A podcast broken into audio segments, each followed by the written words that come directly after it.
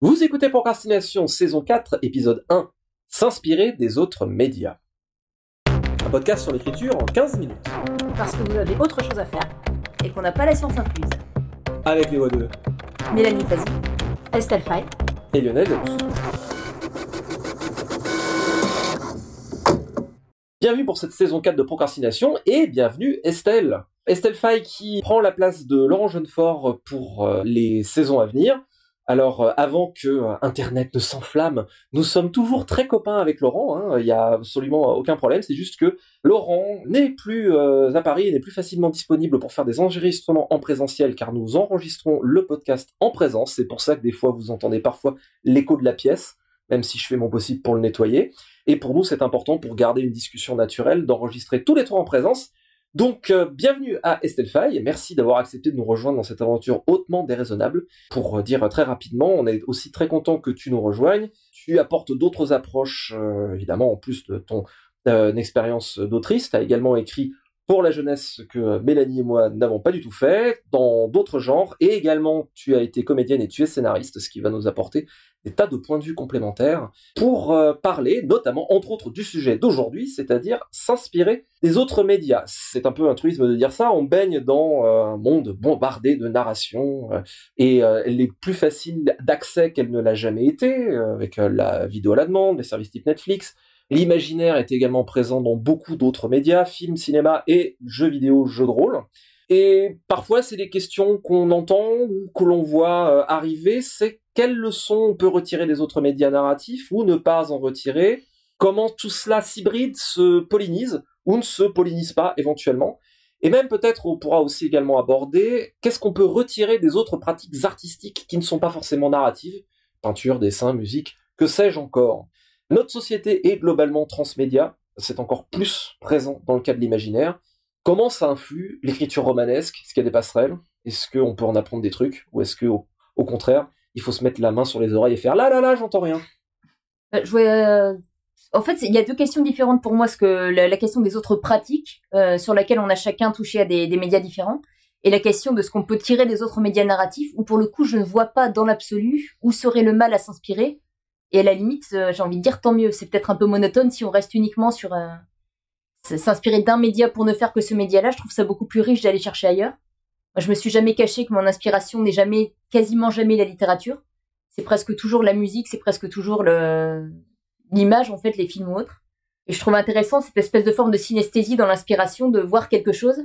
Et moi, l'idée que qu'une chanson fasse naître en moi des images, qu'une image fasse naître une histoire, je trouve ça passionnant. Hum, Je trouve ça peut-être moins, enfin, j'allais dire monotone, non pas monotone.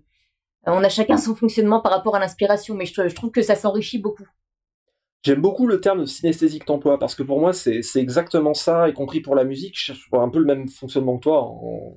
nous, en parlâmes jadis, euh, au fil des ans. Le côté, une musique te fait naître une ambiance, mais quelque part, cette façon dont ça t'a parlé ne parlera qu'à toi. Et la, référence, et c'est très bien, la référence, euh, t'a parle de cette, de cette façon-là. Je suis d'accord avec le fait que bah, ce serait dommage de ne pas s'inspirer de ce qui nous entoure. Par contre, je pense qu'il y a un truc qui est important à mettre tout de suite en avant, à mon sens, mais là justement, comme euh, Estelle, tu as une expérience scénariste, tu pourras peut-être euh, plus nous en parler, c'est que tous les médias narratifs peuvent avoir des passerelles, mais que les codes narratifs Mm. sont extrêmement différents et que on ne fait pas, on ne peut pas faire du film avec un livre, ou alors on peut peut-être retranscrire une forme d'impression, mais on va le faire avec la grammaire du livre. Oui, complètement, parce que, comme, euh, voilà, comme vous disiez depuis le début, il y a le média, les musiques ou les histoires qu'on va voir en film, ce qu'elles vont nous inspirer. Et je sais que moi, dans mon expérience d'autrice, je vais souvent beaucoup plus m'inspirer, bah, comme Mélanie, d'autres choses que le livre, parce que je vais peut-être avoir un rapport, euh, une inspiration plus organique qui va venir de là. Alors que quand je lis un livre en tant que lectrice, je suis dedans, et après en tant qu'autrice, je vais beaucoup plus analyser comment ça fonctionne pour enrichir ma pratique littéraire. Alors que quand je vois un film, quand j'écoute une musique, je suis juste dans le moment, je suis juste dans l'histoire, il va y avoir une inspiration beaucoup plus immédiate. Donc ça, c'est pour l'inspiration. Et après, il y a la pratique.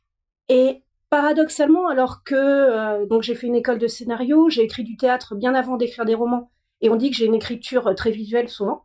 Bah là, euh, rien que cette année, j'ai écrit le scénario d'adaptation d'un de mes romans, qui est un de ceux qui sont dits les plus visuels. Et je me suis rendu compte, mais ça je le savais déjà, mais là vraiment j'ai eu l'expérience, ça ne fonctionne absolument pas pareil. C'est-à-dire que ce qui va paraître visuel et immédiat dans un roman, si on essaye de le transcrire tel quel dans un scénario, dans un film, ça ne fonctionne pas. Déjà parce que, par exemple, dans le roman, on est beaucoup dans la peau des personnages, alors que dans les films, on est toujours extérieur. Même les films en caméra portée, c'est une fausse intériorité, en fait, qui recrée. Donc déjà, il y a cette euh, distance. Si on veut effacer cette distance dans le film, dans le scénario, il va falloir utiliser plein d'artifices qui ne jouent pas dans le roman. Et puis dans le film, il y a plein de couches qui vont venir en plus du scénario. Il y a évidemment le tournage, mais aussi le montage, qui est très important. Et enfin, pour euh, balayer beaucoup trop rapidement les contraintes, il y a aussi une temporalité qui est complètement différente. C'est-à-dire qu'un film, c'est une heure et demie à deux heures et demie. Une pièce de théâtre, on peut le tirer jusqu'à quatre heures et demie si on a un public qui est vraiment très très motivé. Après, il y a encore la série, mais qui fonctionne vraiment différemment aussi. Donc de toute manière, le temps qu'on passe sur une action est toujours plus long paradoxalement dans une œuvre audiovisuelle que dans un roman. Donc il va être perçu différemment le temps dans un film ou dans une œuvre audiovisuelle par un spectateur que par un lecteur. Et ça, il faut aussi le garder en tête. Donc la temporalité avec laquelle on joue, le rythme avec lequel on joue est vraiment différent dans le roman et dans le film. Et une des grandes impasses qu'on pourrait avoir, surtout de nos jours où l'imaginaire fonctionne vraiment dans plein de médias et notamment très représenté dans l'audiovisuel, surtout euh, pas en France hélas, euh, c'est de vouloir retranscrire quelque part ce qu'on voit sur écran dans un livre, alors que les filtres qui nous permettent d'avoir une émotion sur écran et les filtres qui nous permettent d'avoir une émotion dans un livre sont radicalement différents. Après, par contre, travailler ces filtres-là, et par exemple travailler donc sur une adaptation de mes propres livres, ça m'a appris beaucoup de choses parce que justement creuser ces différences, voir ce qu'elles nous apportent dans chacun des médiums, c'est vraiment intéressant. Je vais rebondir sur la temporalité. Moi, j'ai pas du tout d'expérience avec le, cinéma. En fait, mes expériences d'autres médias ont été, euh, j'ai écrit une pièce radiophonique, j'ai écrit des paroles de chansons et j'ai eu un projet de scénario de manga qui n'a pas abouti. Et justement, j'avais été très surprise par le, dans le travail sur le manga par le fait que la temporalité n'était pas la même. C'est-à-dire que ce qui était prévu pour une série en trois volumes, donc une histoire qui prenait un peu son temps pour se poser, c'était pas plus long qu'une nouvelle. Et que par exemple en manga, on pouvait avoir des pages entières où l'action était un peu aérée.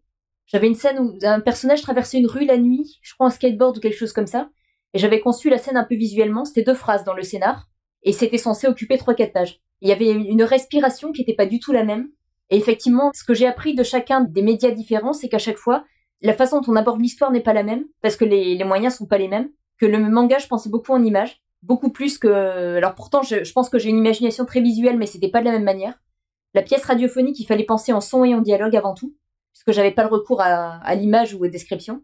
Et les chansons, c'était encore beaucoup plus compliqué, et j'étais surprise à quel point la narration en chanson ne fonctionne pas comme. Un... Là, on débarque en disant c'est bon, je maîtrise un peu le truc. Ah bah non, en fait, faut tout réapprendre. on casse tout, on recommence et on réapprend des choses. Mais ce que j'ai appris dans ces médias-là n'est pas transposable à la fiction telle que je la pratique, par contre je me suis rendu compte à chaque fois, il y a un langage qui est spécifique et ça ne se transpose pas. Ça dépasserait le truc qu'on voit fréquemment dans la culture populaire aussi, c'est euh, bah, le truc classique de se dire j'ai vécu une partie de jeu de rôle qui était juste énorme, je vais en faire un bouquin. Euh, en général, ça marche pas terrible, de la même manière que mon bouquin fait pas forcément un bon univers de jeu de rôle.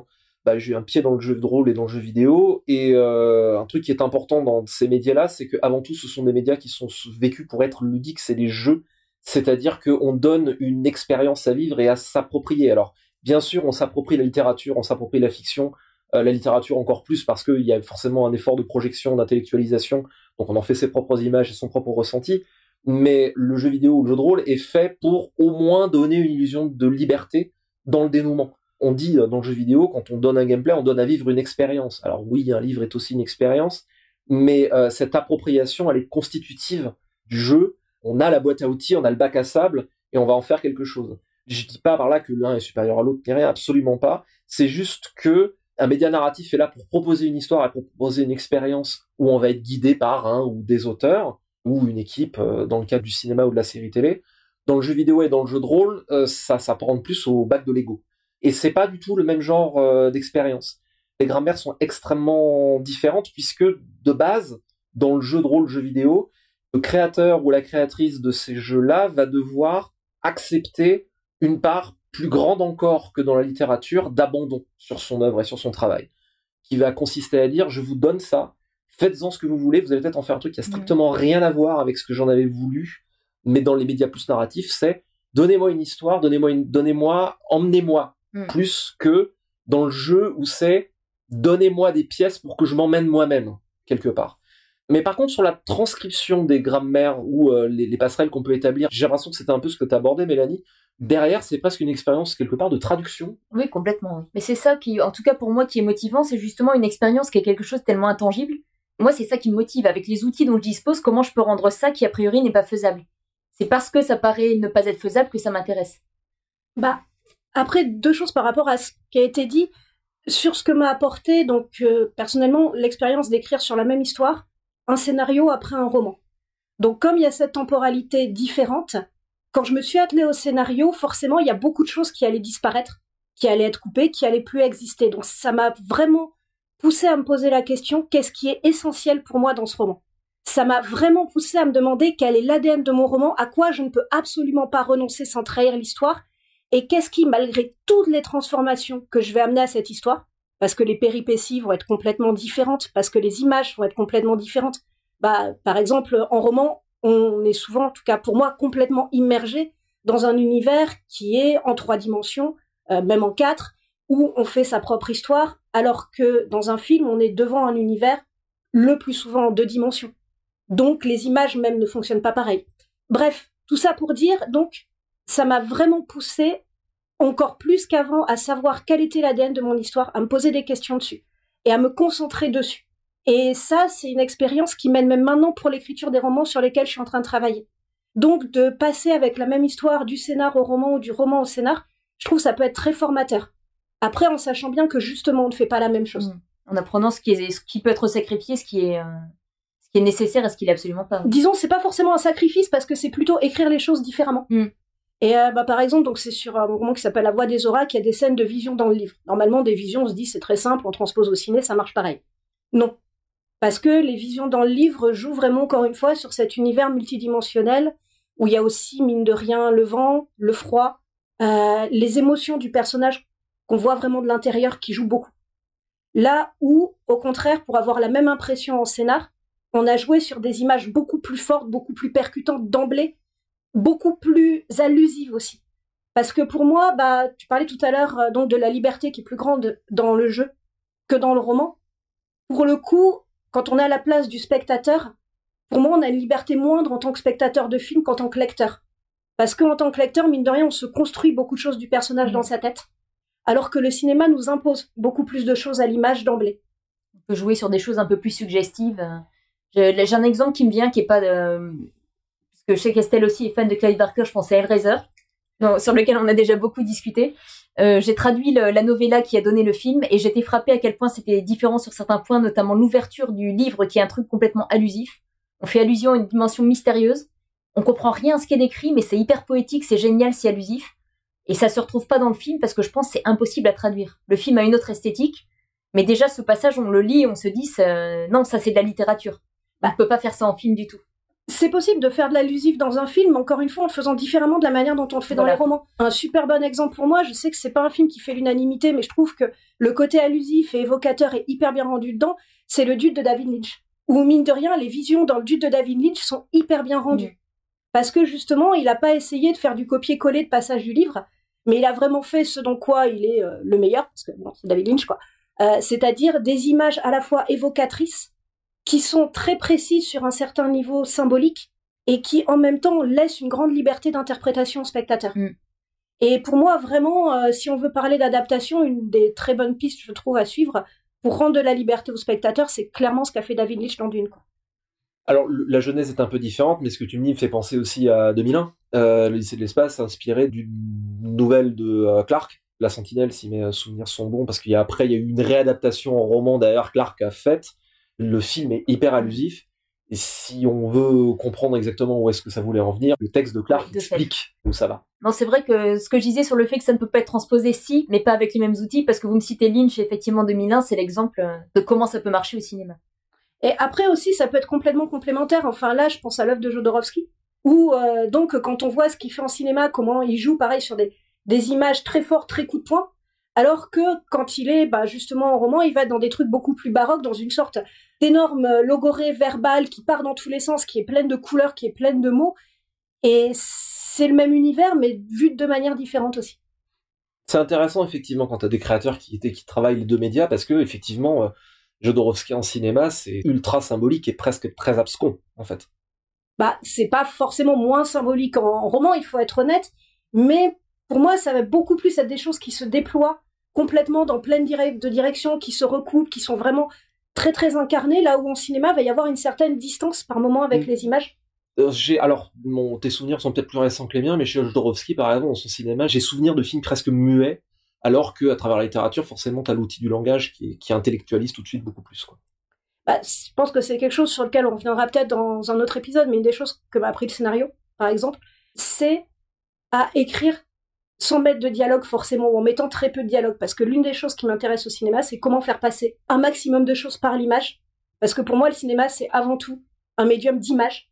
Et donc euh, comment réduire les dialogues à la portion congrue et après je dis pas du tout qu'il faut réduire les dialogues à la portion congrue en littérature mais s'atteler à ça voir comment ça peut fonctionner c'est un très bon exercice je trouve et eh ben c'est une parfaite transition pour l'épisode suivant ma foi petite citation pour terminer? Euh, oui citation de Wayne Gerard Trotman qui nous dit ce qui ne me tue pas me donne de quoi écrire. C'était Procrastination, merci de nous avoir suivis. Maintenant, assez pour procrastiner. Allez écrire.